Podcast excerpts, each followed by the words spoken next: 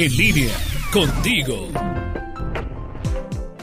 Amigos en línea, hablan a Olivia Caballero, nutrióloga certificada y coach nutricional. La semana pasada tuve el honor de ser invitada como ponente al quinto Congreso de Medicina Familiar con el tema de obesidad infantil. Imagínense qué tan grave es el problema que en 2017 los costos directos e indirectos de la obesidad infantil en México ascendieron a 67.345 millones de pesos. Recordemos que la obesidad es una enfermedad compleja, crónica, multifactorial y que se caracteriza por exceso de grasa en el cuerpo.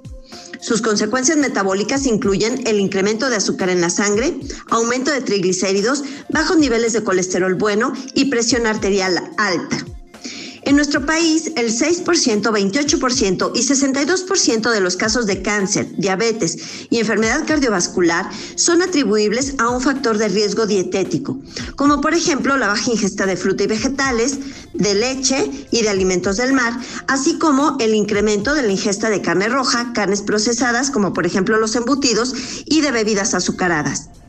Los doctores Pérez Herrera y Cruz López hacen una excelente revisión de la situación actual de la obesidad infantil en México. En su artículo señalan un dato fundamental. Fíjense, cuando los niños ingresan a primaria, a los 6 años de edad, tienen una prevalencia promedio de sobrepeso y de obesidad de 24.3%. Ya a los 12 años, cuando la terminan, aumenta a 32.5%. Algo no estamos haciendo bien como papás, como escuela y como sociedad que fomentamos la generación de obesidad en los niños a edades muy tempranas. Ahora, claro que hay muchas cosas que podemos hacer para prevenir que los niños tengan un exceso de grasa en el cuerpo.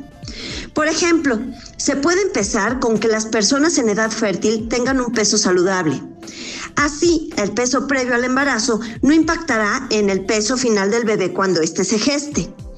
Igualmente, se debe de cuidar el peso de la madre mientras está embarazada, para que no incremente demasiado y no nazca un niño más grande y pesado de lo que debería de ser. Por supuesto, hay que fomentar la lactancia materna exclusiva en los primeros seis meses de vida y luego prolongarla hasta después de los dos años de edad. Hay que fomentar el consumo de frutas y verduras y desalentar el de bebidas azucaradas.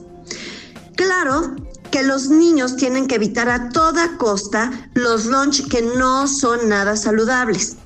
Tenemos que quitar de las loncheras las salchichas, las galletas, las papas, el yogur de sabor y los juguitos. También tenemos que fomentar la actividad física y limitar los tiempos frente a la pantalla.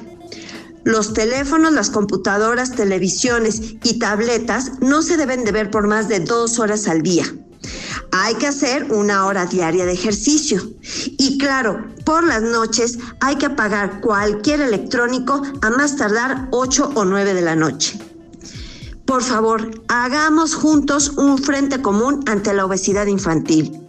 Búsquenme en Facebook, en mi página anaoli-en línea y también en WhatsApp en el 477-314-7454. Soy Ana Olivia Caballero, nutrióloga certificada y coach nutricional.